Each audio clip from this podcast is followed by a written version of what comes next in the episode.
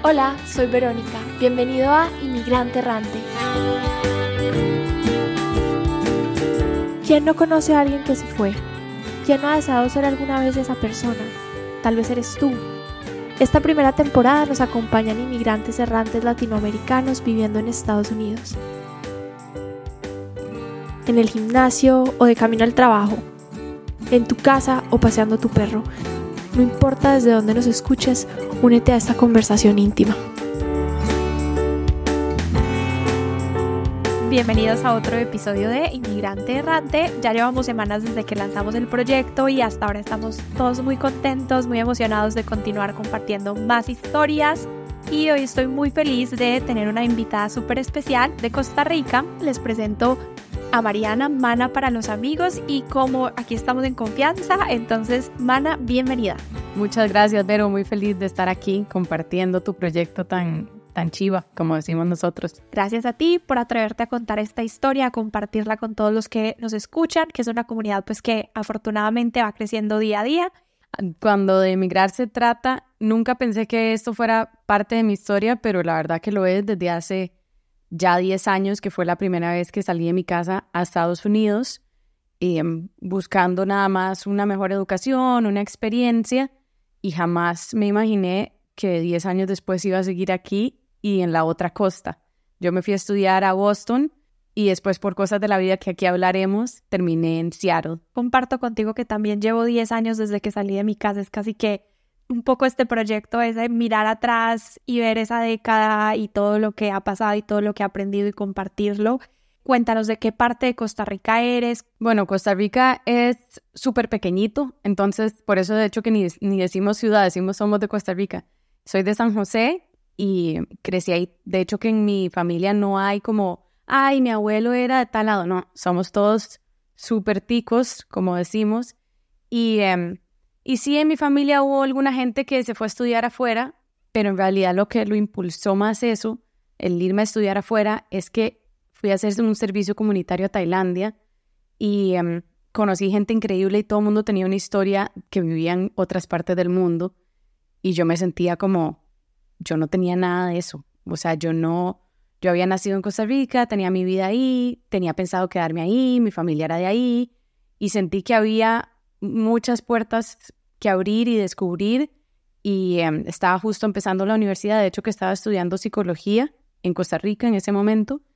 Y, decidí cambiar el rumbo y aventurarme a aplicar afuera, que solo eso era un reto enorme para mí.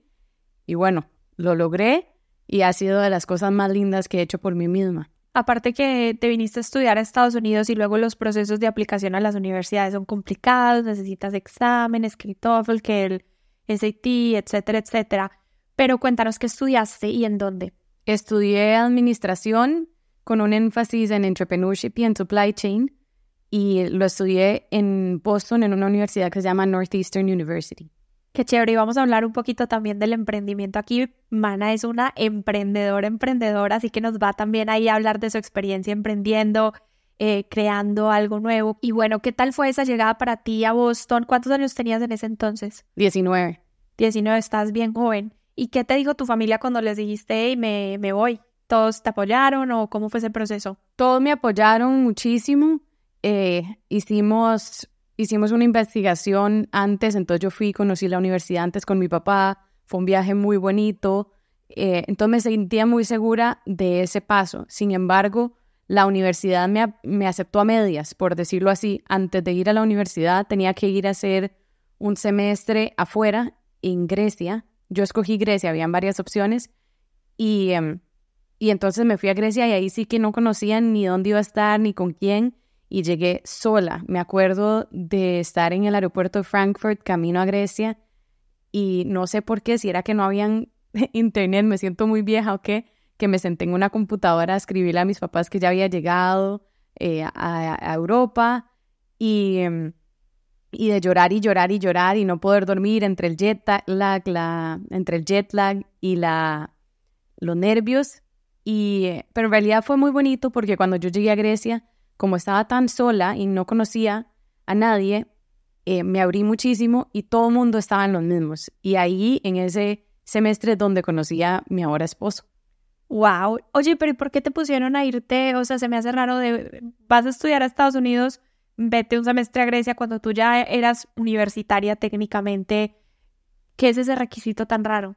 Sí, es, es extraño, ni yo tampoco lo entiendo muy bien, pero la universidad te obliga a vivir eh, los primeros dos años en la universidad y yo creo que esto fue una estrategia de la universidad para poder ampliar su campus y decir, te estás viviendo la universidad sin que fuera en Boston. Entonces, tenían dorms y todo y, em, convenios con otras universidades en todas partes del mundo para cumplir con el requisito de vivir ahí sin tener el espacio físico en Boston para vivir ahí.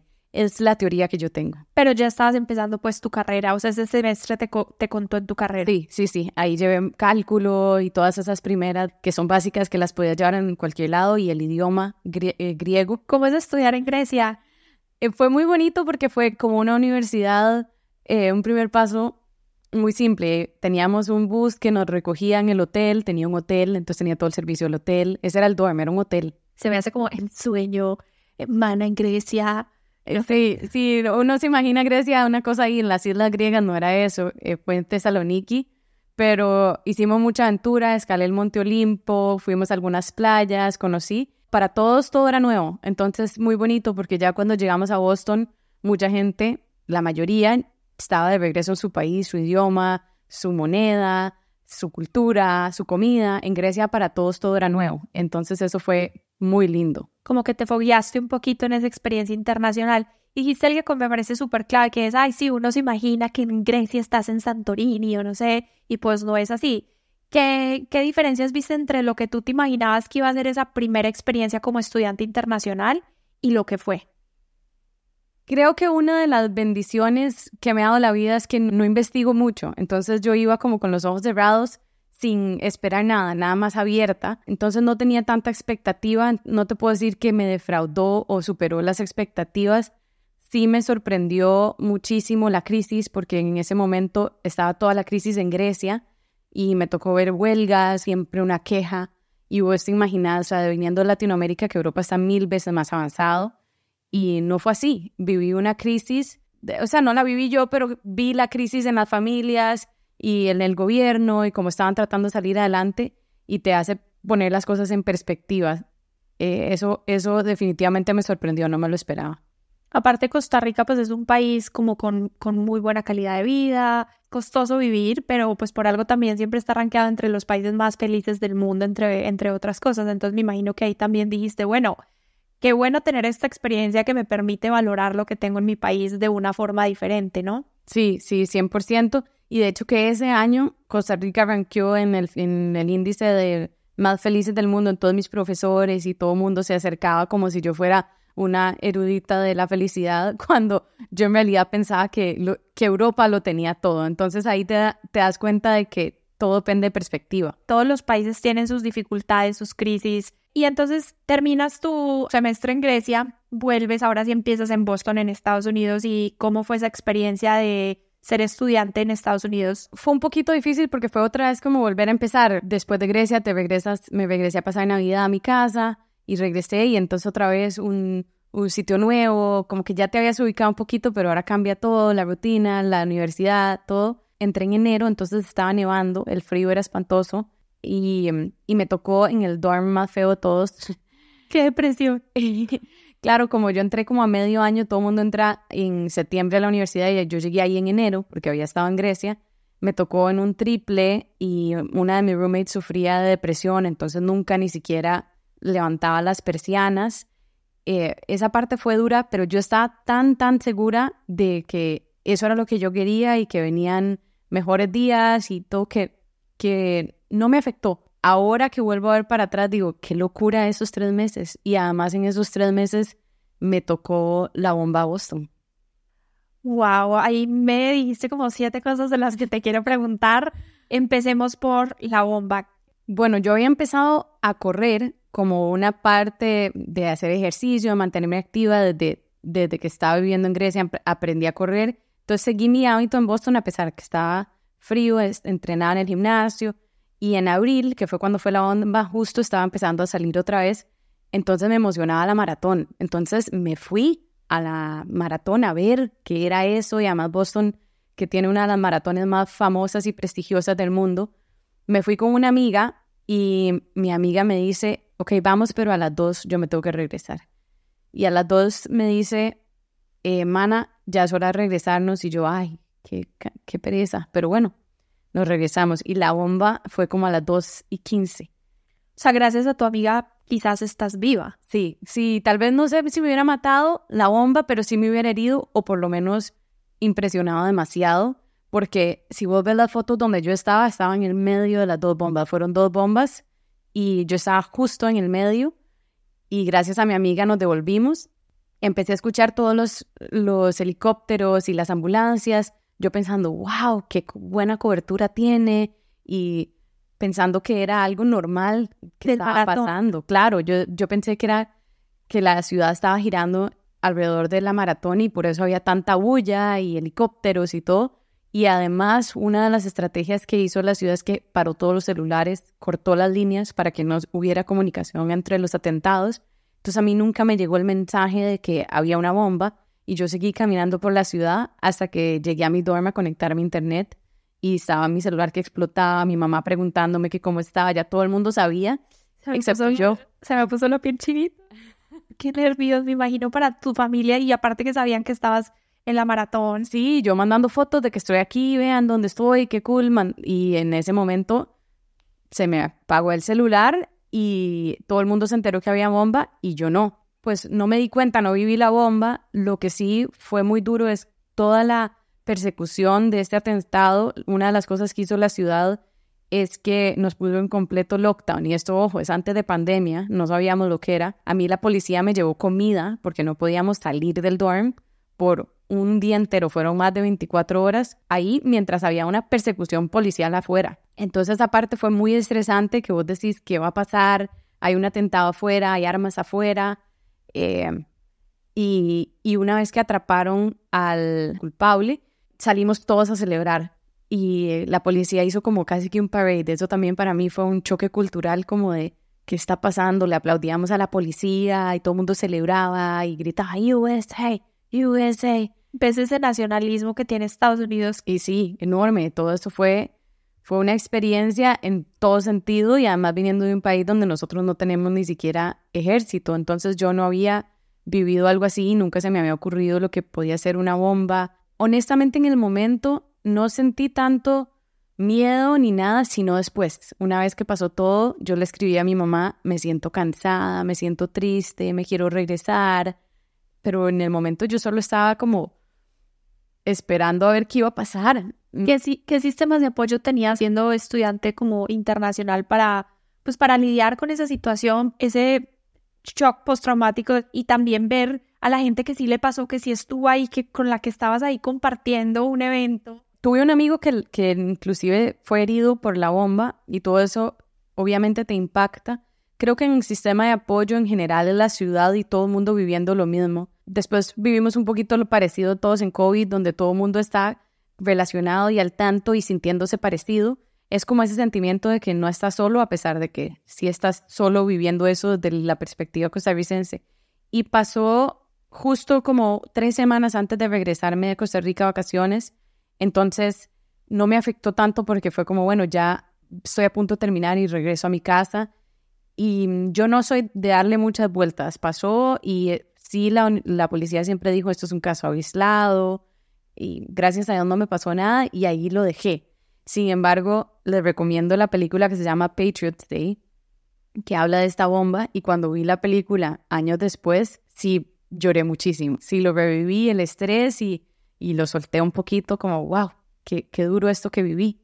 Y siento que es un miedo que está cada vez más latente en Estados Unidos. En mi experiencia personal, la primera vez que vine a Seattle me sorprendió mucho ver como gente, pues, e, en la calle, eh, como gritándole al cielo, como, pues, hay, hay, muchos issues de salud mental, ¿no? Y, es, y estos problemas de salud mental y estos problemas como sistémicos se ven en este tipo de atentados, se ven en las balaceras, pero es una inseguridad muy diferente a la que tenemos en América Latina. En Colombia, por ejemplo, pues yo sé que tengo el miedo de que me roben, pero miedo diferente, no, tengo el miedo de que de la nada alguien saque una escopeta y me dispare, ¿no? En un lugar público. No sé, es, es, diferente. Entonces es difícil hablar de estos temas y es difícil entender cómo nos hace sentir. Sí, es un miedo diferente. Eh, sobre todo, curiosamente, los helicópteros, cuando los veo, me recuerdo un poquito de eso, pero es como un, como un recordatorio más bien de que qué bueno que no me pasó nada. No es un recordatorio con miedo y más bien es como hay tantas cosas feas que pasan en el mundo y aquí seguimos. Y más bien lo veo de que qué bueno y le agradezco a mi amiga en el alma y es que me acuerdo perfecto donde me sacó el celular y me dijo son las dos y yo vi la hora en el teléfono y fue, me fui en contra de mi voluntad. Entonces también es como un poquito ese mensaje de, de fluir y, habíamos quedado que nos íbamos a las dos, entonces nos fuimos a las dos y, y algo ahí me tenía a mí protegida que ni siquiera la escuché porque casualmente nosotros nos fuimos para regresarnos a la casa, como había tanta gente, atravesamos por, un mall, había, nos metimos como un mall para, para salir de la multitud y ahí fue donde sucedió la bomba, entonces yo ni la escuché. Entonces ahí siento que, que me protegió la vida y espero que me siga protegiendo así. Oye, quiero hacer como un, poquito de flashback a, hace un ratico mencionaste Costa Rica no tiene ejército. Hablemos de eso, hablemos de venir de un país que no tiene ejército, uno de los únicos países del mundo que no tiene ejército. Es una apuesta muy clara del Estado costarricense a un estilo de gobierno, a un estilo de proyecto nación, a venir a un país que es muy nacionalista, que siempre pues tiene una alta inversión en gasto militar, valora mucho las libertades de portar armas, es un gran debate, yo no quisiera entrar en ese debate ni, ni politizar el programa, pero sí me gustaría conocer tu experiencia personal Creo que en ese sentido de las cosas donde me siento más distante a la cultura, porque uno puede aprender el idioma, a gustar la comida, eh, la música, y uno se puede ir adaptando, pero en ese específico no logro hacer clic completamente. Y sobre todo tengo una de mis mejores amigas, esta que me dice que nos vayamos de la, de la bomba de Boston, se casó con un ex militar y donde ella me cuenta sus historias de, de él en Afganistán, yo no puedo entender cómo alguien se casa con alguien que ha portado armas de esa forma. A pesar de que es de mis mejores amigas, me cuesta empatizar por ahí.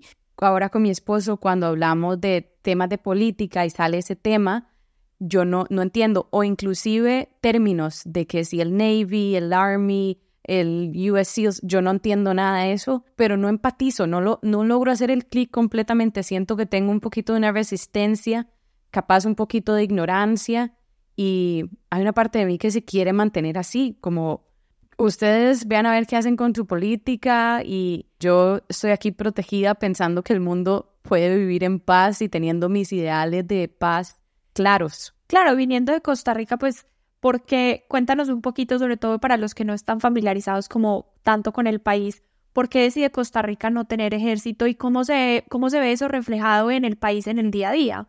Como en la seguridad, en, esa sensación de paz. Hay muchas teorías de por qué pasa esto. Pasa en 1948 y ah, casualmente hace un par de años empezamos a celebrar esto el primero de diciembre porque la verdad es que es algo muy bonito. De las cosas que yo me quedo y que me gusta decir del país porque hablan bien es que el país dice, yo no importa qué tan grande mi militar sea, mi ejército, no voy a lograr pelear, somos chiquititos, entonces ¿para qué me voy a gastar todo este dinero en esto pudiendo hacerlo en otra cosa? Y lo que dicen, que es la parte como romántica, es que el ejército de Costa Rica son los niños y las escuelas, entonces usan esos fondos en escuelas y no en, en el ejército. Y en el país en general creo que hay poco sentido de urgencia, de protección, somos muy naive que ahora también, viviendo tanto tiempo fuera, uno habla spanglish, ¿verdad? Eh, somos muy inocentes en muchas cosas que no se te ocurren que alguien pueda robar tu país, robar tu identidad. Em, y obviamente hay riesgos porque eh, pasan narcos por el país, no porque no tengas ejército te blinda de, de que no hayan problemas, pero, pero por lo menos el país sí logró dedicar fondos muchísimo más fuerte a las escuelas, que sí creo que es más importante, y nos hace la cultura pura vida más relajados. Sí, parte, es parte de su cultura, como dices, y, y es una decisión también a nivel nación de dónde quieres invertir tus, tus recursos públicos, ¿no? Primero educación que ejército y, también vale la pena pues aclarar que obviamente son, no queremos decir, ah, sí, Estados Unidos hace esto y Costa Rica hace esto, no, son dos países muy diferentes y cada país actúa según su contexto, según sus circunstancias, pero es muy interesante y creo que tenemos mucho en, a nivel de relaciones internacionales que aprender unos de otros, porque el hecho de que a Costa Rica le funcione no tener ejército quiere decir que le puede funcionar a otros, ¿sabes? Sí, claro. Es algo que de cierta forma eh, está probado. Pero bueno, eh, continuemos con, con otra parte que mencionaste anteriormente, que es roomies, vivir con roomies. Yo de los 10 años que llevo afuera, creo que por ahí 8 viví con roomies y tengo mil historias buenas, malas. Mis mejores amigas son roomies y también tuve experiencias terribles, así roomies que, que me hicieron mucho daño. Y es una gran vulnerabilidad también. Tú mencionas que los primeros tres meses que estuviste en Estados Unidos viviste con roomies, una roomie tenía depresión. Lidiar con la situación emocional tuya a veces es difícil y a veces esto, pues, o tienes el apoyo de tus roomies o al contrario tienes ahí como que también una carga extra. ¿Cuál ha sido tu experiencia? Mi experiencia con roommates ha sido, la verdad, muy buena. No me puedo quejar. El otro día estaba contando con mi esposo cuántos roommates habíamos tenido y yo creo que yo he tenido como alrededor de 12 en total, entre que un dorm y el otro.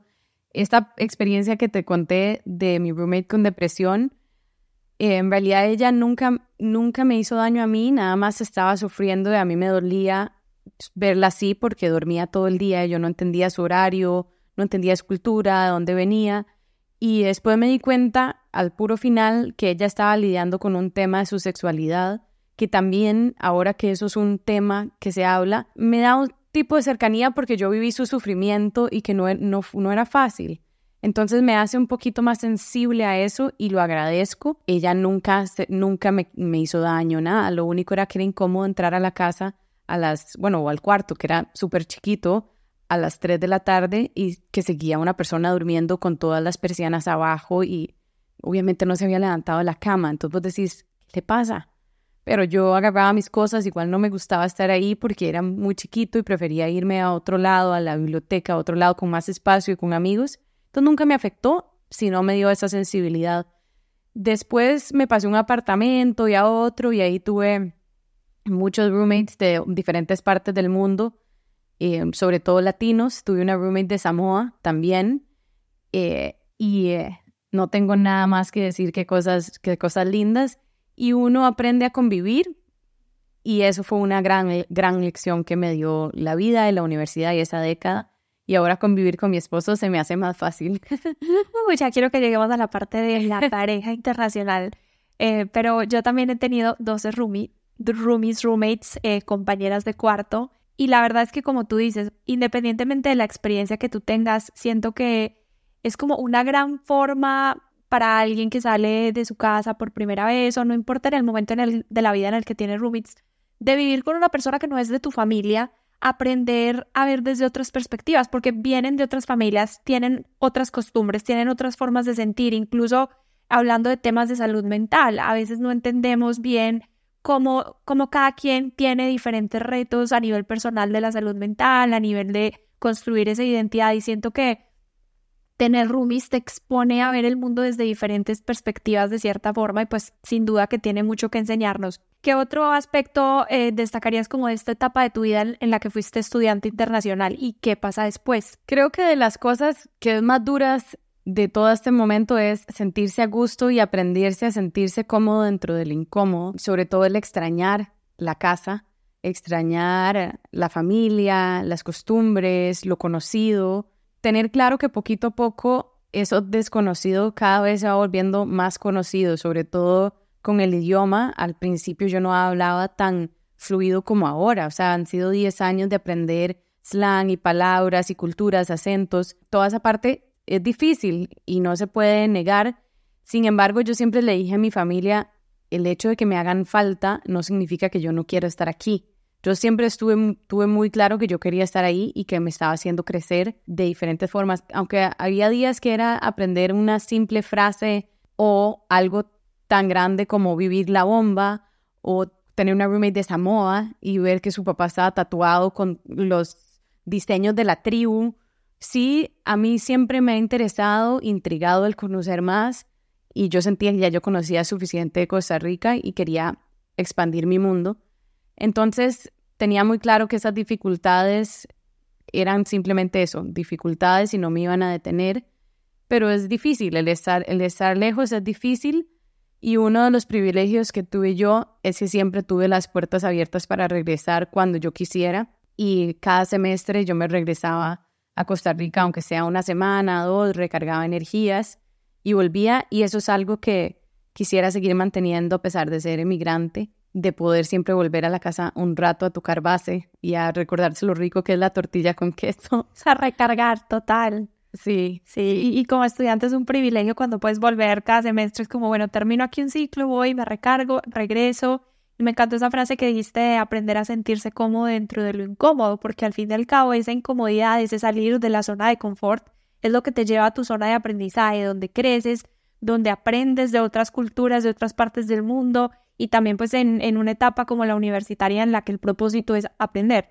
¿Sentiste tú algo en particular siendo latina? Sí, yo creo que nunca había sentido la discriminación en general, porque en Costa Rica todos somos muy homogéneos y, y tal vez venían de un mundo privilegiado y no lo había sentido, o al menos no me había dado cuenta. Y em, en la universidad, ya donde te empiezas a hablar con diferente gente y todo, te das cuenta que te juzgan simplemente por cómo te ves, por dónde sos. A pesar de que viví siempre en un ambiente muy sano, existen juicios y eso me hizo aprender también a que yo misma hago juicios. O sea, uno no puede ser víctima y decir, ay, a mí me juzgan. Uno también hace lo mismo. A mí llegaba algún compañero de algún país del mundo y yo automáticamente pensaba, uy, tal cosa, no sé es de Grecia, come tzatziki, tal vez no come tzatziki. Entonces, eso me ayudó muchísimo y dentro de estos años de universidad viví, me fui a trabajar en Nueva York un tiempo y ahí viví aún más esa discriminación y es muy extraño porque la gente está muy cercana a vos, o sea, es una ciudad sumamente densa, entonces es como no hay respeto al espacio, no hay respeto a tu cultura, pero al mismo tiempo todo el mundo le encanta la diversidad y es como este mix de sentimientos.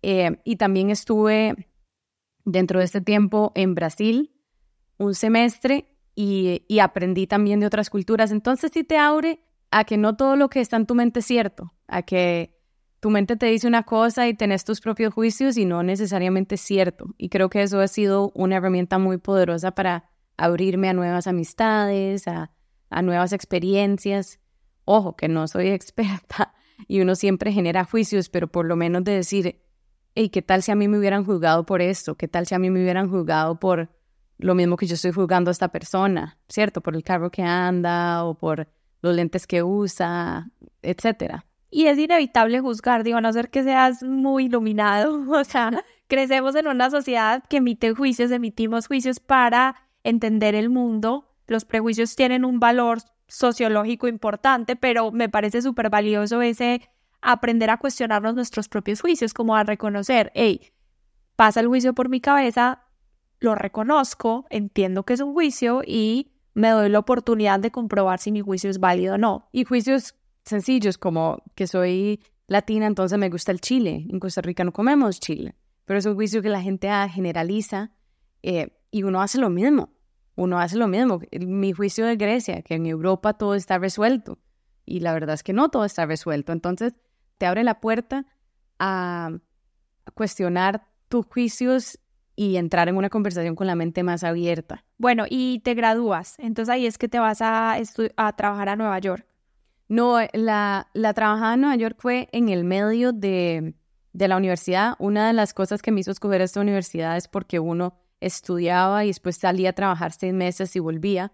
Entonces en el medio, ahí eh, vivía en Nueva York y ahí me di cuenta que yo no quería trabajar en un mundo corporativo y mencioné a Nueva York, de hecho, porque la discriminación la sentí más ahí, en Nueva York, sobre todo de mi jefe. Tuve un jefe sumamente estricto que me decía que yo caminaba muy, muy lento y parecía que no tenía urgencia. Y ahora yo digo, pues yo vivía mi vida en paz, estaba tranquila, había hecho mi trabajo porque tenía que ir al baño en carreras. Imagínate que para que el jefe me dé la instrucción de qué tan rápido tengo que ir al baño. Por Dios. O sea, creo que eso, eso hoy en día ya, pues, pues no, no es aceptable. Exacto. Antes como que era más laxo y había ahí una lagunita de que, pues, tu jefe te puede decir eso. No, hoy en día no. Exacto, exacto. Afortunadamente. ahí dije, eh, no quiero trabajar en una corporación grande. Era, trabajé en Mastercard en Nueva York y em, era una industria enorme, eh, bancaria, siempre con la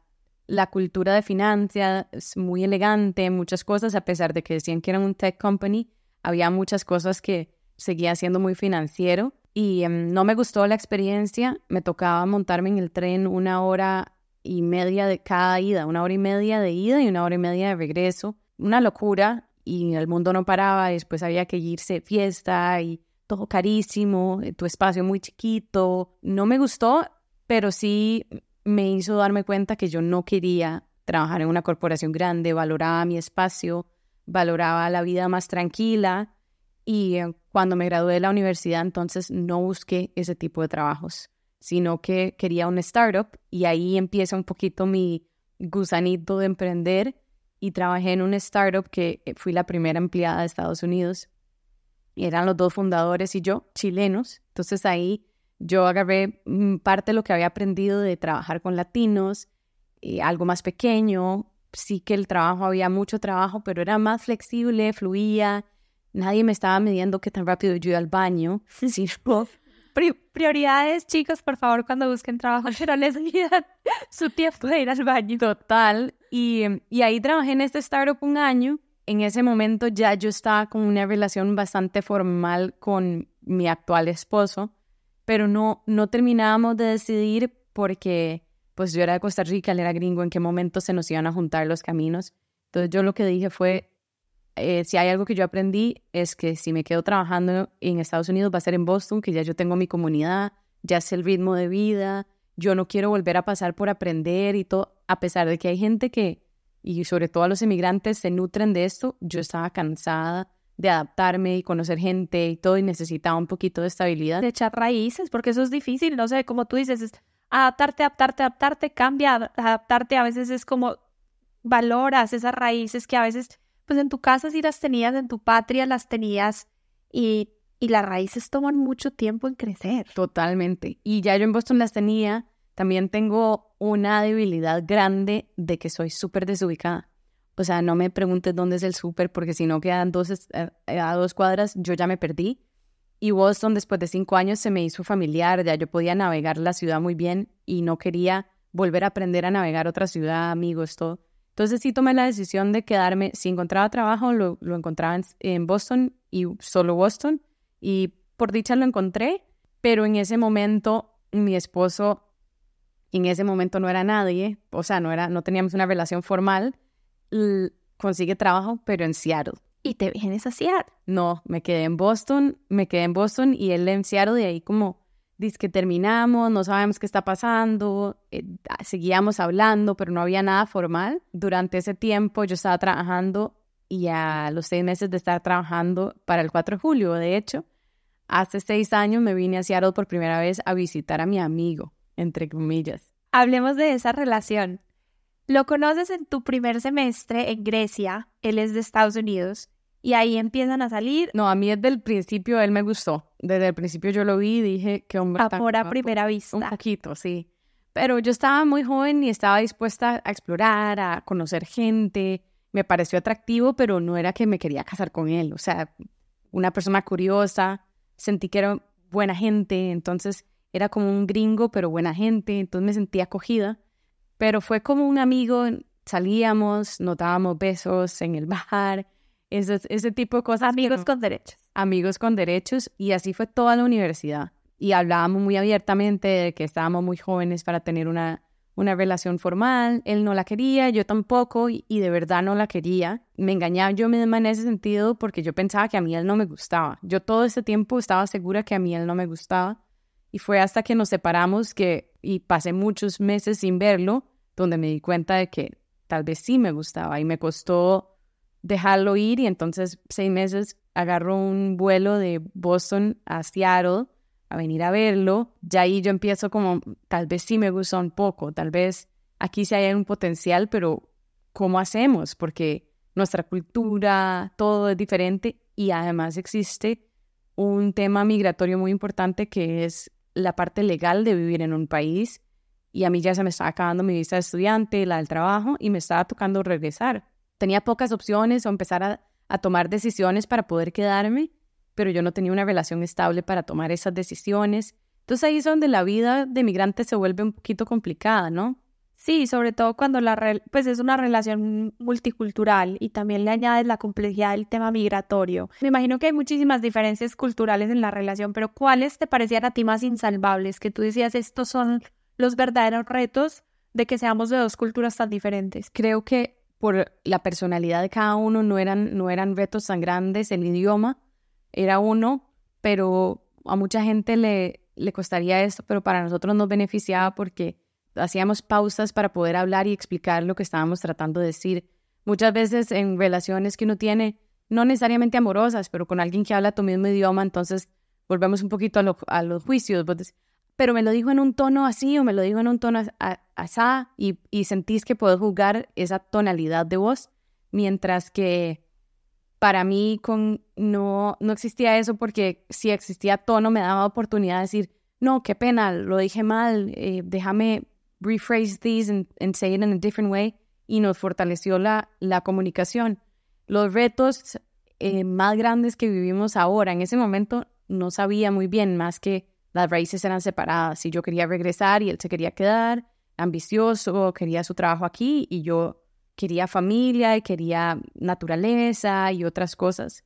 Pero ahora que estamos ya casados y todo, de las cosas que siento que son más difíciles es, por ejemplo, la comida él no siente la misma satisfacción de una tortilla con queso que dije antes o de un pollo mechado o así que yo. Y a él le encanta otras cosas que yo nunca he comido en mi vida. Por ejemplo, el desayuno dulce y yo no como desayuno dulce, como cositas así que nos hemos tenido que, ir adaptando. Interesante. Bueno, y ahora, ¿qué, ¿qué partes de tener una relación multicultural te han parecido a ti también como más chéveres, más divertidas? Eso de la comunicación y, el que me encantó tener ese espacio como, no sé, típica clase de comunicación que te dicen, el que comunica transmite un mensaje que debe ser recibido por el interlocutor apropiadamente para que la comunicación sea eficiente. Sin embargo, ¿quién se toma el tiempo de preguntar, hey, esto es lo que dije, ¿me entendiste? O, hey, yo te escuché que me dijiste esto, ¿es verdad?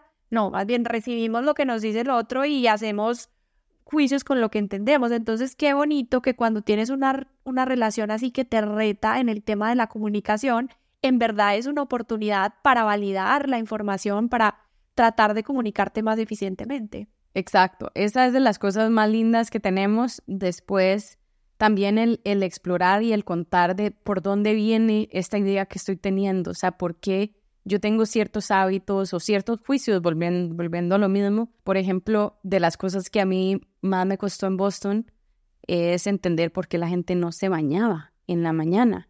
Y yo tenía compañeros que llegaban y yo me daba cuenta que no se habían bañado. ¿Y cómo vas a ir a un lugar sin bañarte? Eso no estaba en mis valores. Y el año número tres de vivir ahí, yo también me iba a la universidad sin bañarme. Tal vez me lavaba la cara y hacía un esfuerzo más grande para no parecer... pero perfume. Perfume, exacto, desodorante. Claro, pero vivís esos inviernos y la, la, piel se te pone seca, no hay que bañarse tanto, no hay, no hay necesidad porque no sudas tanto. Y cambio en Costa Rica entre la humedad, el calor, si no te bañas, de verdad las pasan mal. Entonces hay ciertos hábitos que, que son del país. El hecho de entender de dónde viene tu hábito es algo que, que es divertido y, te permite conocerte mejor desde la familia, que depende del lugar a donde estés lo, y lo que haces. Tener esa apertura de entender que hay prácticas culturales y no hay que juzgarlas, no es que esté bien o mal bañarse todos los días o no, más bien depende pues de la práctica cultural de donde vienes Exacto. y respetarlo y, y ese es encontrar el punto medio, es entender que venimos de de contextos diferentes y que pues claro que vemos el mundo de forma diferente y eso no tiene que ser un impedimento para amarnos, ¿no? Simplemente pues, hay que aprender a, a ceder. Exacto. Y hay cosas que, que tal vez, a pesar de que no hay un bien y el mal, hay cosas de él que yo he aprendido que me gustan, que al final se adaptan más a mí y en realidad si lo pongo, me pongo a pensar, quiero más eso en mi vida, sin embargo, por la forma en la que viví o que fui criada, no, nunca me había dado esa oportunidad. Por ejemplo, en todo el tema del machismo en Latinoamérica y de lo que el, rol de la mujer dentro de un matrimonio, esa, esa parte, él me ha abierto puertas a pensar diferente y a pesar de que yo quiero decir que soy progresista y feminista, hay muchas cosas que están en nuestra mente, simplemente ahí como arriesgadas. Por ejemplo, cuando empezamos a vivir juntos, él llegaba de la oficina y, me, y yo le pedía perdón por no haber lavado la ropa, por ejemplo. Él me decía, pero ¿por qué, por qué tendrías que vos lavar la ropa? Y yo ahí me ponía a pensar como, sí, qué, extraño, porque yo tengo que lavar, no sé, tener razón, los dos estábamos trabajando y todo, pero yo sentía esa responsabilidad y que eso me iba a dar responsabilidad llevar la casa que estuviera y que la ropa oliera. Que eso me iba a dar valor como mujer. Y, y él me abre la puerta y me dice, así no son las cosas. También él empezaba a trabajar muy temprano, estaba trabajando para una multinacional y tenía su primera reunión a las 6 de la mañana y yo al principio me levantaba con él a tomarme el café con él y un día él me dice como yo no sé si vos estás haciendo esto por mí y yo por vos, yo me quiero levantar, irme a la oficina, no necesito tomarme el café y yo a las 6 de la mañana de en invierno no me quería tomar el café tampoco. Entonces es como, ah, no necesitas que todos nos tomemos el café juntos. No, no. Ah, bueno, pero para mí... Puedo dormir más. Pero en mi casa eso era un ritual, levantarse y desayunar juntos y, y era parte de lo que hacía familia. Entonces yo estaba tratando de hacer familia de esa forma y él me dice como, están, existen otras formas de, de hacer familia, por ejemplo, como cositas así prácticas que tienen un trasfondo muy importante en la dinámica de pareja actual. Y eso, eso que dices es clave y siento que no es exclusivo de los inmigrantes o de los que tienen parejas de otras partes, sino como el proceso de, crear tu propia familia. Traemos prácticas de nuestras casas, de nuestras familias que nos gusta replicar o que creemos que tenemos que replicar y te das cuenta de que no, tú tienes la posibilidad de tomar lo que te gusta y lo que te funciona y tomar lo que a él le gusta y le funcione y entre los dos crear una dinámica que les funcione a los dos. Exacto, exacto. Y de hecho que cuando hablamos de inmigrar muchas veces pensamos en países y así, pero hay ciertas cosas que se transfieren también simplemente de pasar de vivir en una casa con ciertas reglas a otra casa con que te toca a vos hacer y, decidir qué querés o no. Y eso fue parte para mí de la segunda etapa de mi migración que fue a Seattle, que ya no es solo emigrar a Estados Unidos, sino la dinámica familiar con él de ¿qué compramos en el supermercado? A mí me encanta tener queso o a mí me encanta tener té y a él le encanta eso. Eh, entonces es tema cultural, pero también de pareja que creo que lo viven muchas parejas siendo del mismo lugar. Sí, y, y qué chévere ver que nos pasa a todos y que está bien y es normal. Oye, ¿y cómo fue ese mudarse para, para Seattle? ¿Qué resaltarías tú de vivir en estas dos ciudades en costas opuestas, en el mismo país, pero con dinámicas tan diferentes? Para contar un poquitito, después de vivir en Boston se me acaba mi visa de estudiante y me regreso a Costa Rica tres años. Y en esos tres años yo completamente termino con Ila y le digo, ya dejemos de hablar, esto no tiene sentido. Y dejamos de hablar por un tiempo. Él estaba viviendo en Seattle, yo en Costa Rica y empiezo disque hacer mi vida y los primeros meses de, los primeros meses de vivir ahí, te juro que yo veía los bombillos y yo decía, qué lindo el bombillo, lo que, lo que sea me parecía maravilloso, me sentía tan feliz de estar en casa.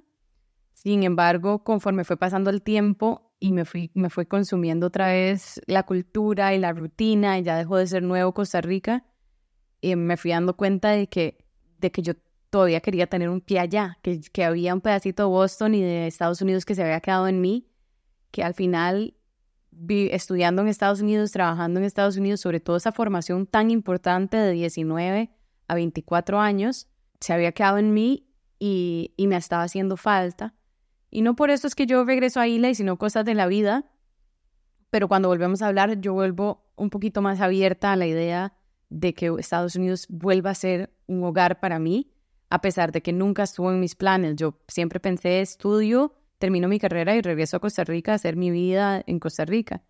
Y ese tiempo ahí, regresando a casa, tenés como un choque cultural dentro de tu propia cultura, que es muy extraño sentir eso, como cuando uno va de vacaciones no se recuerda de lo que era estar en el tráfico horas y no te recordás de lo que era trabajar. Lo romantizas un poco. Totalmente. Y ya conforme fue el, tal vez el primer año, yo dije, wow, ya viví, ya recargué todo eso que me hacía falta recargar y, y la verdad es que podría abrir la puerta a vivir Estados Unidos un poquito más. Y cosas de la vida, él y yo volvemos a hablar y él me dice a mí, bueno, si vamos a volver a hablar es porque esto va en serio y porque estamos dispuestos a hacer decisiones más grandes de mudarnos de país uno por el otro, pero lo llevamos muy suave, pensando nada más, que hagamos distancia, veamos a ver a dónde nos lleva esto y de aquí a diciembre tomamos una decisión y la decisión fue yo venirme para acá otra vez, yo hablaba el idioma, ya yo conocía, nos lo hacía más fácil y a mí me estaba haciendo falta Estados Unidos, me ilusionaba volver. ¿Qué te falta?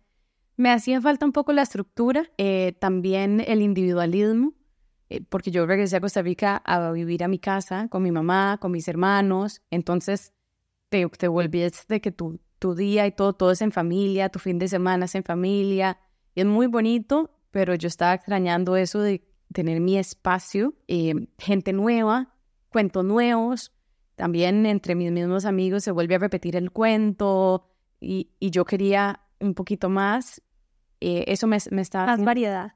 Más variedad, sí, y, y, eh, y, el gusanito de seguir conociendo cosas, como que una vez que se acabó la novedad de volver a casa, se acabó la novedad y uno puede dentro de su propia mundo tener cosas nuevas y descubrir y hubiera podido pasear más, pero me estaba haciendo mucha falta también la parte como de más estructura, de la conveniencia, si, si bien se quiere, eh, de las reglas son así, y esto es blanco y negro de Estados Unidos, si hay un alto, hay un alto.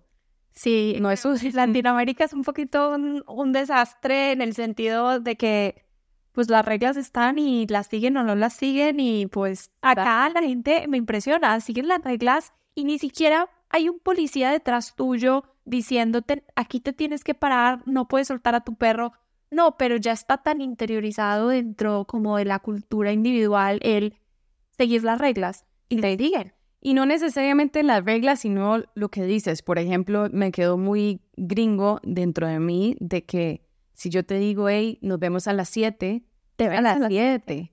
Y no te tengo que recordar mañana y volverte a recordar. Entonces sí me pasó muchas veces que yo pensaba que había plan y decía, ok, bueno, llego en cinco minutos, ¿cómo que llegas en cinco minutos? Pero no reconfirmamos, pero ya habíamos quedado. Y eso hasta dentro de las reuniones, por ejemplo, aquí las reuniones dicen, las reuniones de nueve, nueve y media. En Costa Rica no tienen hora de que terminan. Entonces vos entras en la reunión y no sabes cuándo va a terminar, no hay agenda, todo es un poquito difícil adaptar el resto del día. Sí, claro, y entonces eso, yo empecé a tener conflicto con esa parte de la estructura, inclusive de que no sabes cuánto va a durar. Y yo entiendo por qué existe esta cultura, pero no sabes cuánto vas a durar de la oficina a tu casa porque el tráfico varía y no es constante y así como puede durar 20 minutos, a veces duras una hora porque si hay un accidente duraste tres horas y las cosas no se resuelven tan rápido.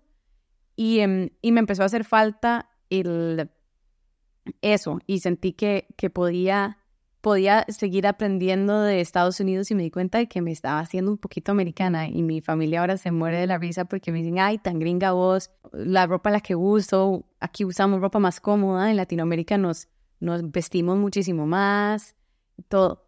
Pero respondiendo a tu pregunta de la diferencia entre Boston y Seattle, cuando regresé aquí, regresé con otras metas y fue, es más, mi vida en pareja, en hacer ese hogar y respecto a la costa como tal, Seattle es muchísimo más relajado, tiene muchísimo más eh, naturaleza, muchísimo más internacional que se queda, porque Boston, al ser una ciudad tan estudiantil, está lleno de, de estudiantes, pero son pasajeros.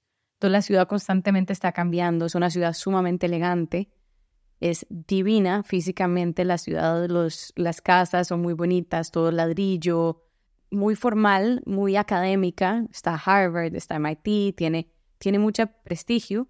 Seattle es más relajado, es, está, está tecnología. De estar outdoors haciendo cosas en la naturaleza, con una sudadera y unos pants y listo. a nadie le importa, puedes ver al ejecutivo top, top, top. O, nadie sabe quién es nadie porque todos son tan sencillos que hasta si tú te vistes mucho te sientes como el mosco en la sopa, como mal. Exacto, exacto. Y eso creo que ahí terminé de hacer clic yo con vivir aquí y combiné mi parte relajada y de naturaleza y de estar más eh, despacio de Costa Rica y latina, más abierta, más hablantina con Estados Unidos, que tal vez en Seattle, eh, perdón, en Boston yo no había logrado eso, porque era un poquito más rígido todo.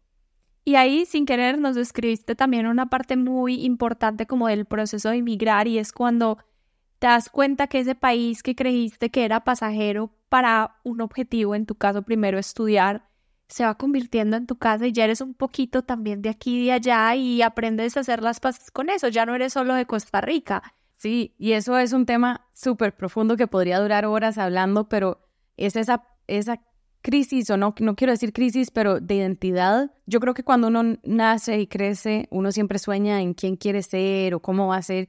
Y hay muchas cosas que sí se cumplen, ¿verdad? De que quiero ser una persona con amigos, activa, pero en mi historia, en mi imaginación, nunca estuvo tener un pedacito de Estados Unidos en mí y muchísimo menos de estar casada ahora con un americano.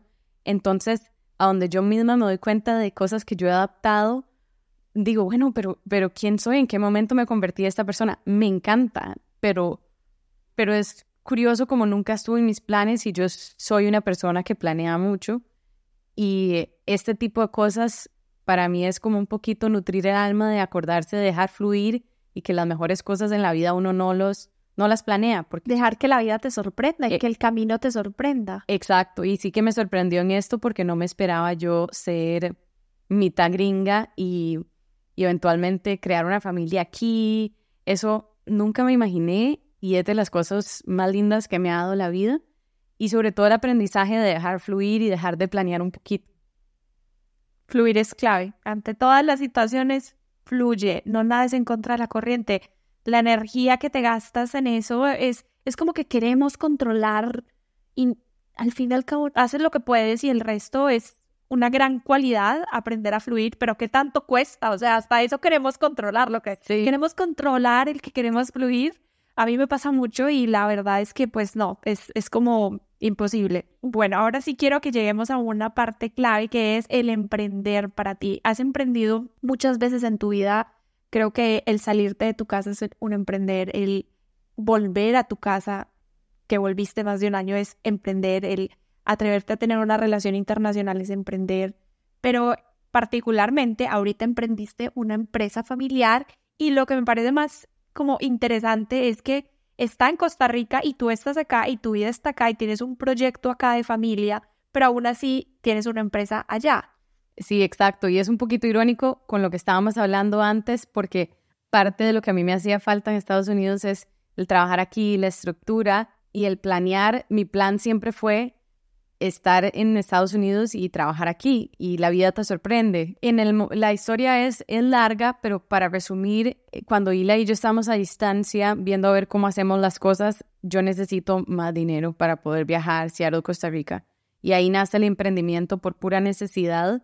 Y la historia es muy larga, pero la puedo resumir. Eh, cuando estaba a distancia con Elías, estábamos tratando de ver cómo hacíamos para viajar Seattle, Costa Rica. Yo necesitaba más ingresos tener más plata para poder pagar tiquetes y... Las relaciones a distancia no son baratas. No son baratas. Y entonces emprendo y empiezo a, a probar un mercado, monto mi mini empresita, soy yo sola y, y, ahí descubro muchísimas cosas de la industria de lentes y de aros y todo eso, pruebo proveedores, me doy cuenta de muchas cosas y aprendo. Y esto es un proyecto que nació simplemente para darme más ingresos y eventualmente yo iba a desaparecerlo. O sea, no, no estaba invirtiéndole para que se hiciera algo grande.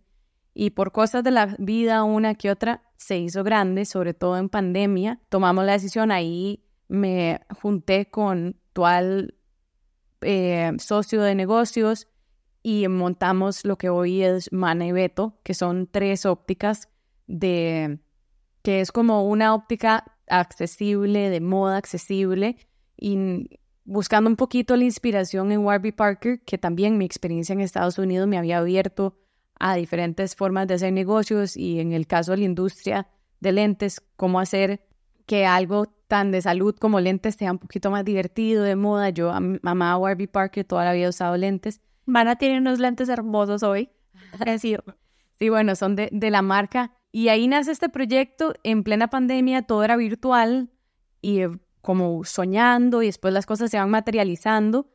Y hoy en día es una realidad. Tenemos tres tiendas físicas, pero siempre nació virtual. Entonces yo siempre lo logré hacer virtual y siempre mantuve que mi posición y mi apoyo era de forma virtual. Soy en este momento la compradora, yo hago todo el supply chain de las tiendas, que eso lo puedo hacer virtual y también es de mi background de supply chain, lo aprendí. Claro, eso es lo que estudiaste. Eso lo estudié y lo estoy practicando y lo otro que estudié fue emprendedurismo, entonces es cómo juntamos todas estas piezas para que se haga esto realidad. Y mi socio se encarga de las cosas que tienen que suceder ahí en Costa Rica y claro que tenemos un equipo de operaciones ahí.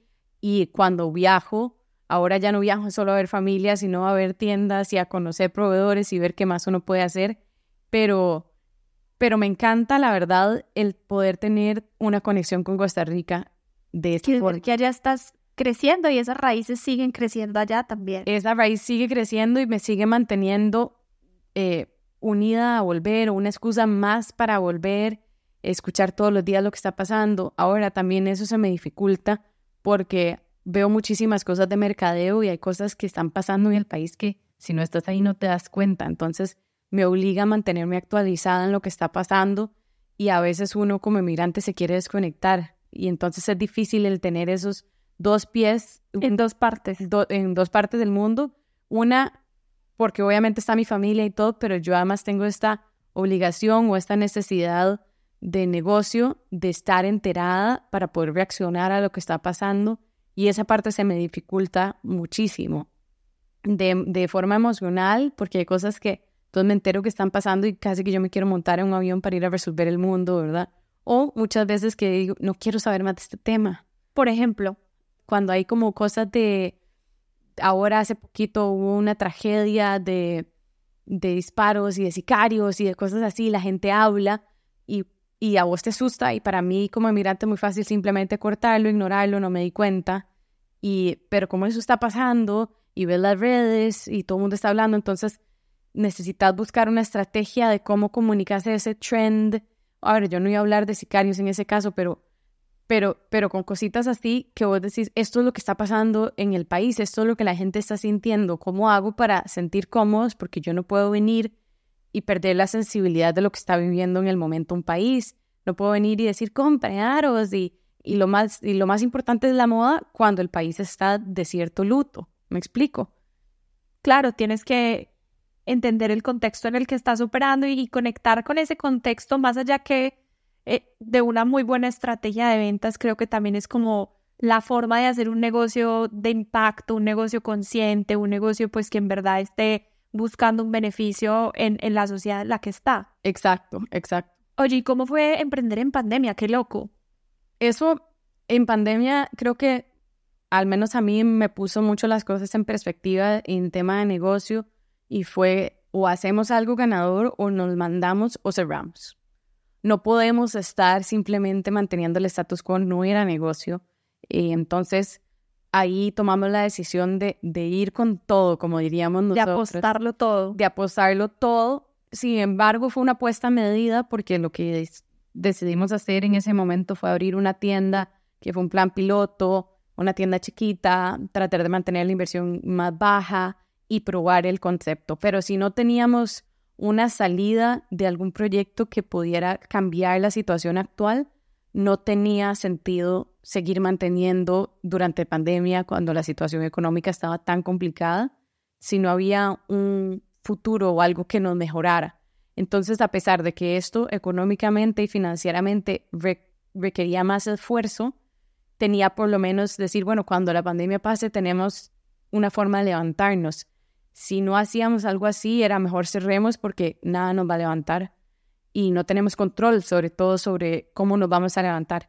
Entonces, nació desde una perspectiva de mucha ilusión y un riesgo sumamente medido porque estábamos en pandemia. Entonces creo que eso nos benefició porque tomamos decisión con mente un poquito restringida en el que, bueno, seamos cuidadosos con el centavo y no, sabemos que cualquier cosa puede pasar, porque es que la pandemia nos, nos enseñó eso nos, que nada garantizado. Entonces nos ayudó eso y a mí personalmente me ayudó la virtualidad porque nunca hubiera logrado estar donde estoy si no hubiera sido porque la pandemia abrió las puertas a que se podía trabajar de forma virtual.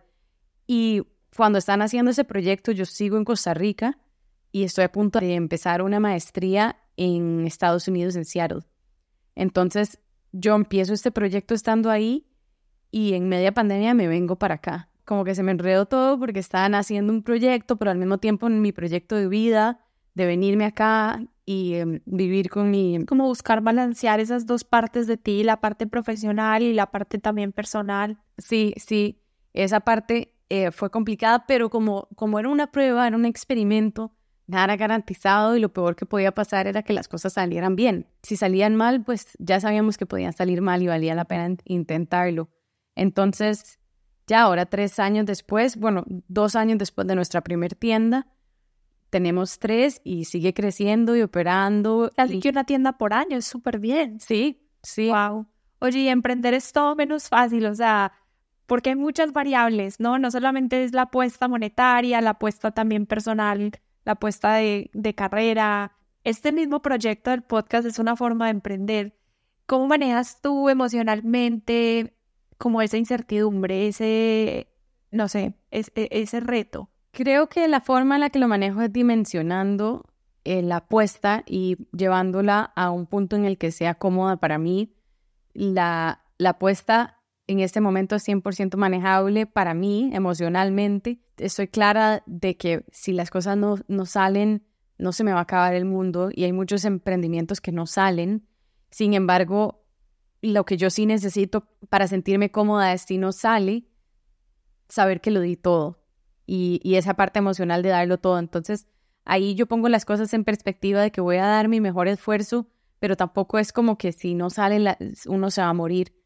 Y creo que eso es lo que lo hace más fácil y también para mí el ir poquito a poco. Si vos me hubieras dicho hace dos años que hoy iba a tener tres tiendas en las ubicaciones y el equipo que tengo y los proveedores que tengo y todo, me hubiera asustado pero como fue pasando naturalmente, te ayuda esa dimensión a, a cada vez asumir un riesgo que lo sentís un poquito más manejable. Claro, es ir creciendo orgánicamente, en verdad, y con cautela, apostando, dando lo mejor de ti y también de forma como controlada. ¿Qué consejo, aparte de este gran consejo que acabamos ahí de recapitular, le darías a alguien que esté pensando en emprender o que esté comenzando su emprendimiento? Le diría que se rodee de, gente buena, que, de confianza y un gran equipo. Para mí el equipo que tengo es lo máximo, es lo que ha ayudado a que Manebeto sea lo que es hoy, entre la confianza que nos tenemos, la motivación y cuando uno se cae otro, otro empuja y también tenemos diferentes habilidades, entonces nos complementamos muy bien. Muchas veces uno quiere emprender con un amigo o algo y una persona que sea parecida a vos. Y puede ser que eso funcione. En mi caso, mi equipo somos completamente diferentes y, eh, y eso nos ha ayudado. El que ve los números es buenísimo en Excel, tiene sus habilidades, el otro es un doctor, entonces él ve toda la parte de salud, yo soy más creativa, yo veo toda la parte que es marca, entonces lidero otras cosas, compro el producto, lo diseño, diseño el empaque, todo ese tipo de cosas. Entonces nos complementamos muy bien. Creo que parte de emprender es hacerse de un equipo y saber que uno no está solo, a pesar que a veces el emprendimiento solo, por lo menos rodearte de un buen consejo, un buen consejero, un buen mentor es clave y rodearse de gente que sepa más que uno. Sí, eso es súper importante. Pues un saludo muy especial a todo el equipo de. Mana y Beto y yo espero seguirlos viendo crecer como la espuma. Ojalá por ahí vamos, pero sí muy importante el, el consejo de rodearse de gente que sepa más que uno porque muchas veces uno piensa que para ser un líder tenés que saberlo todo y eso no es cierto. Tenés que estar abierto a aprender de los demás, a escuchar y eso es una parte que a mí me ha costado muchas veces también. Y volviendo a lo mismo de la cultura, yo veo aquí cosas que yo digo, uy, esto funcionaría súper bien y yo pienso que, que esa idea todo el mundo en Costa Rica me la va a entender y no la entienden y entonces me frustro y digo, pero es que ustedes no saben, pero... Y, y después es como, ok, ok, suave, un momento. ¿Por qué, ¿Por qué están asustados de esta idea? ¿Qué es la parte que no entienden? Ok, entonces conversemos de esto y, y veamos de esto. Y muchas veces ellos tienen razón, muchas veces yo tengo razón, pero es lindo tener esos momentos de brainstorming donde todos complementamos para llegar a construir lo que hoy es Mana y y lo que el futuro, para hacia dónde vamos. Claro, y una idea que les funcione a ustedes en el texto en el que están. Y, sin duda esto que mencionas del, del liderazgo creo que es algo que he tenido la fortuna de aprender en diferentes momentos de mi vida, pero quizás pensaba cuando era más joven, que todavía soy, eh, que el líder era el que iba con la luz adelante, casi que con la antorcha por el túnel oscuro, llevando a todos atrás, síganme que yo sé hacia dónde está la luz. Y me he dado cuenta de que no, en verdad, un buen líder no es el que lo sabe todo, no, un buen líder es el que, el que sabe liderar, el que sabe ver el talento de su gente y sabe hacer que ese talento brille y estar ahí apoyando, dando ideas, abriendo esos espacios de co-crear, de co-crear, de co-construir algo y creando un espacio en el que todos podamos florecer, ¿no? Para que el proyecto florezca. Totalmente, y es que uno no puede ser bueno en todo, o sea, hay ciertas cosas que te salen muy natural y hay cosas que te cuestan más, entonces a pesar de que cuando uno está emprendiendo hay recursos limitados, hay que buscar esa gente que complementa perfecto esas cosas que son difíciles para vos para, para hacer un buen equipo. Entonces también no te metes en mi cancha y yo tampoco me meto en la tuya y complementa, nos complementamos muy bien. Y de las cosas que yo siempre digo es que a la hora de emprender existe una línea muy delgada entre perseverar y saber dejar ir. Y eso pasa mucho también con el equipo, como esa, esa antorcha que decís que llevas en el, en el túnel. Eh, muchas veces uno también, el ego entra y dice, yo lo sé todo, y tu equipo te dice, pero por ahí no es, y entonces, bueno, ¿cómo, ¿cómo hago para balancear esto que me está diciendo mi equipo con lo que yo creo? Y, y creo que la línea entre dejar ir y cambiar el rumbo o escuchar o perseverar e insistir es sumamente delgada y es de las cosas más difíciles que toma tiempo a veces digerir. Muchas veces yo tengo reuniones en las que se quedó como en el aire o bueno, ¿y qué hacemos? Y lo que decimos es, bueno, pensémoslo, pensémoslo cada uno por separado y después volvemos a hablar del tema y cuando estás emprendiendo las cosas tienen que pasar muy rápido, entonces a veces no hay tiempo para digerir todos estos inputs y posibilidades y, y te pone nervioso, ¿Qué, ¿quién tiene razón y por qué? Entonces dejar el ego un poquito al lado, escuchar a tu equipo, pero también tener muy claro de hacia dónde vas y tu idea y lo que ser, estás... Ser fiel a tu visión y también tener la humildad de escuchar pues las opiniones de los otros y, y la sabiduría de los otros y, y entre todos encontrar cuál es la mejor decisión o la mejor alternativa y, casarte con eso, independientemente de si al final esa era la decisión que tuvo éxito o no, al menos sabes que el proceso por el cual llegaste a esa decisión como que fue el mejor proceso que pudiste tener. Exacto, exacto. Eso, y es lo mismo que decía al principio de que lo mejor que uno puede hacer como un emprendedor es saber que lo dio todo. Y darlo todo muchas veces es aceptar que tal vez otra persona tiene razón y hacer ese trago amargo de que te equivocaste. O muchas y veces... esa confianza, darle ese voto de confianza también a tu equipo. Mira, sabes que esto no es lo que yo haría, pero si tú estás así de convencido, yo confío en tu criterio. Exacto. O también el, el darlo todo y ir por algún, alguna visión y reconocer que te equivocaste. Tal vez tu mismo equipo confió en vos y al final las cosas no salieron. Y nadie es perfecto. Y nadie es perfecto y echar para atrás y decir, bueno, volvemos a intentar y levantarse, esa parte de levantarse es, la parte que es, que es difícil muchas veces. ¿Qué más queda, no? Pues o te quedas abajo o te levantas, ¿qué vas a hacer? Exacto, que eso fue lo que hizo que Manibeto naciera, o, o buscamos una forma de levantarnos, o bueno, cerramos este otro negocio y, nos quedamos ahí. Un ejemplo de cómo el levantarse y el tomar ese coraje ha ido saliendo adelante y sí que hay que seguir poniéndole siempre para, para seguir aprendiendo y el mundo va cambiando también. Entonces te van cambiando las variables, a pesar de que uno tiene una visión de ciertas cosas, después van cambiando la competencia, va cambiando las leyes, va cambiando tu equipo. Irte adaptando a todos esos cambios constantemente, constantemente. Constantemente, sí. Y no solo adaptarte, sino dentro de esos cambios también tratar de innovar y de ver hacia dónde va la tendencia, ver hacia dónde el cambio y pues un poquito adelantártele. Exacto que en eso a mí me ha servido muchísimo estar aquí, porque Estados Unidos, bien que mal, es muy progresista y, viene pasos adelante en muchas tendencias de forma de hacer negocio, de moda, también el acceso a información, el que yo hablo inglés también me abre más las puertas y eso ha beneficiado a mi equipo. Entonces, por parte es malo el hecho que yo físicamente no esté ahí, porque hay muchas cosas que es mejor que uno esté físicamente. Tiene también su lado bueno, que es yo estoy expuesta a muchísimo más información de otro tipo y ahí nos complementamos. Definitivamente. Mana, para ir cerrando un poquito la conversación, te quiero preguntar dos cosas claves, diez años después, así como que mirando en retrospectiva. La primera es, ¿cuál ha sido tu costo de oportunidad? Eh, ¿Cuál ha sido ese sacrificio o eso que has dejado de hacer o de tener por estar aquí, por escoger este camino? Creo que el costo de oportunidad más grande es el tiempo en familia. Sin embargo, lo veo de una forma diferente porque cuando estoy con mi familia, yo paro el tiempo para estar con ellos y le dedico todo mi amor y mi tiempo y soy más paciente.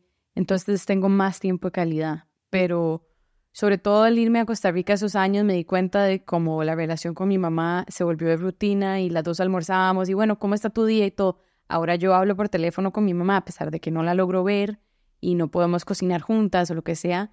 Tenemos una relación más íntima, nos contamos más porque todo basado en palabras. Pero para mí lo más difícil ha sido el estar lejos de mi familia y perderme eh, cosas que pasan, eventos que uno siempre quisiera estar ahí, cosas bonitas que celebrar. Me he perdido bodas de amigas, el cumpleaños de mi abuela, momentos claves y también cosas duras. En ese tiempo a mi papá le dio un infarto eh, y me tocó estar lejos y de hecho que fue muy duro porque estaba cerrado el aeropuerto por una tormenta de nieve, entonces yo no, no podía ni siquiera irme aunque quisiera. Y esos son momentos donde vos decís estoy lejos y a pesar de que el mundo está conectado, no siempre. Y ese es el costo de oportunidad más grande que ha hecho estar aquí. Cambio todas las cosas buenas que hemos venido hablando. Y eso me lleva a, la segunda pregunta, que imagino que las respuestas son muchas, pero ¿qué le agradeces a este país? Hablamos mucho de la experiencia de emigrar en Estados Unidos, hemos hablado de discriminación, hemos hablado de los retos, y al fin y al cabo, bien lo decía, ya soy un poquito de aquí y escojo estar aquí hoy. Si tuvieras que escoger una cosa clave, ¿qué le agradecerías tú a Estados Unidos? Le agradezco principalmente a mi esposo y, esa relación que tengo multinacional, eh, lo que él es en mi vida y todo lo que conlleva que él sea americano y lo que yo he aprendido y todo el camino que he recorrido hasta estar aquí, de lo que hablábamos un poquito al principio, de, de aprender a no juzgar o no, no, necesariamente no juzgar, a darte cuenta que uno también juzga, a mantener esa mente abierta.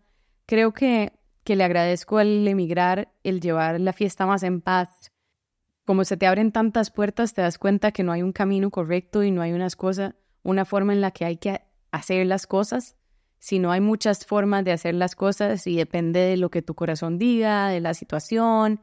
Llevas como tu bagaje más ligero porque se te abren, no sé, siento que cambiar la forma en la que uno fue criado, que piensa que las cosas tienen que ser de cierta forma, que que todo tiene una estructura y una forma de ser y si no sos así... Que es la única forma de que tiene que ser. Exacto, y el emigrar y el conocer gente de todas partes del mundo, conoces historias de diferentes formas que llegaron a su trabajo, formas que conocieron al amor de su vida, formas en las que se transformaron, cambiaron de carrera, cualquier cosa.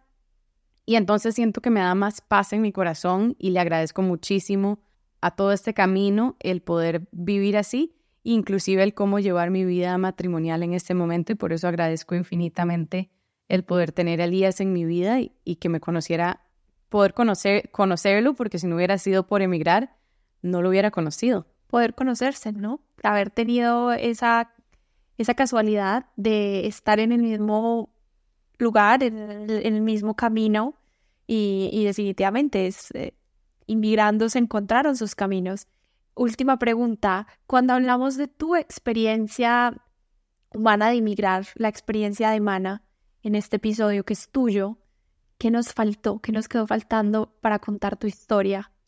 Creo que, que una de las cosas que nos hizo falta, que vive todo inmigrante, es toda la parte logística, que es mudarse de lugar, el como tan simple como hay cosas que no te puedes traer y recuerdos que tenés que dejar allá y viajar más ligero porque te estás mudando, viajar más ligero o también eh, toda la parte legal de las vueltas que hay que hacer y lo que toma no ser del país, el, el ser un emigrante como tal.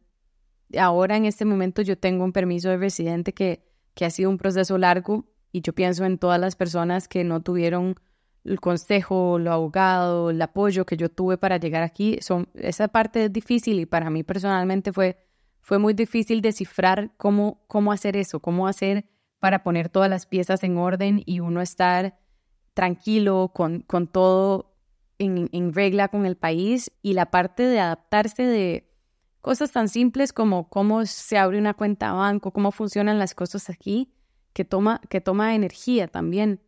Para mí eso es un, como soy tan ordenada, es un tema que siempre me, siempre me incomodó hasta que lo logré como tener todo listo y, y fueron varios años de estar experimentando formas de, de, llevar esta vida de migrante y que sea legal, porque también existe mucho de que no, no tienen esa oportunidad. Hoy crucé la frontera por carro eh, de Nogales, Sonora, Nogales, Arizona, y me tomó más o menos cinco minutos cruzar la frontera.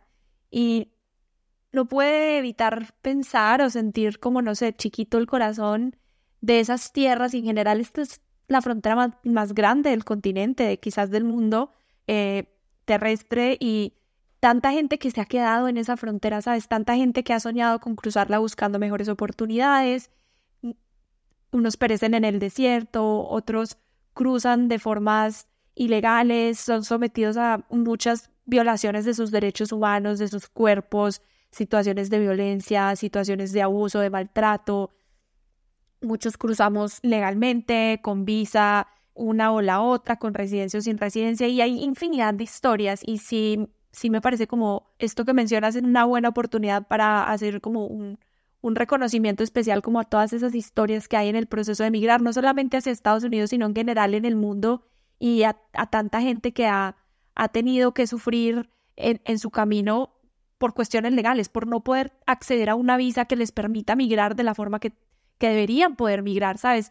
De, de, forma legal, haciendo las cosas como según el sistema, porque no necesariamente queremos no cumplir con el sistema, con las leyes. Hay gente que no tiene la oportunidad, y bien lo decías tú, o el consejo, ¿sabes? El consejo de cómo cómo hacerlo, o los recursos para pagar un abogado, para pagar una visa, o la educación, o el acceso a siquiera entender. Definitivamente, y es que el estar legal no es simplemente el estar legal, te, hable, te abre muchas puertas a la salud, a, al poder viajar, al poder moverte, tu a tener derechos. A tener derechos. Entonces, eso es una parte esencial. Siempre estuve con, con visa de estudiante y todo, pero me sensibilizó muchísimo en pensar cómo hay gente que no que no tienes oportunidad como hablábamos y no se puede pasar por alto lo privilegiado que uno ha sido y aún con todo el privilegio que es difícil. Sí, el privilegio no te quita lo difícil tampoco. Exacto, entonces creo que esa parte a veces la dejamos por fuera y en este episodio, a pesar de que hablamos de todo, no hablamos de esa logística que conlleva y, y en general nada más es ese sentimiento de, de que existe todo un sistema que hay que cumplir y que hay que adaptarse y que hay gente que lo logra de diferentes formas y gente que no. Y es parte de la historia de los emigrantes. Definitivamente. Hay, que buscar recursos que nos ayuden a comunicar esa historia. Me voy a llevar yo esa tarea también para encontrar qué recursos hay disponibles que nos hablen en nuestro lenguaje, especialmente cuando hablamos de las voces latinas, de formas de entender, porque es muy complicado entender. El gobierno de Estados Unidos tiene todos los recursos que tú quieras. Métete a tratar de entender las 15.200 páginas que hay explicándote cómo la forma I-2740, la N-7839, muy complicado para alguien que habla el idioma, que tiene estudios. Ahora imagínate para alguien que pues no necesariamente viene de esas condiciones. Exacto, exacto, y que lo está haciendo en forma de urgencia o, o así. Y te pone las, las cosas en, en perspectiva pero, pero en general muy agradecida con vos, Vero. Gracias por el tiempo y felicidades por este proyecto tan lindo, que, que siga creciendo como la espuma, como me dijiste a mí, y te deseo todo lo mejor y quiero escuchar todas las historias de todas las perspectivas de la gente que llegado a este país desde diferentes partes del mundo o quizá comiences a también otro tipo de migrantes. Sí, ya tenemos ahí la segunda temporada en planeación para seguir incluyendo más voces. Muchas gracias, Mana, por compartirnos tu historia hoy, por darnos tu tiempo sobre todo tu experiencia. A vos, pero. Rico que nos acompañaste hoy en Inmigrante Errante. Me encantaría que te sumes a la conversación.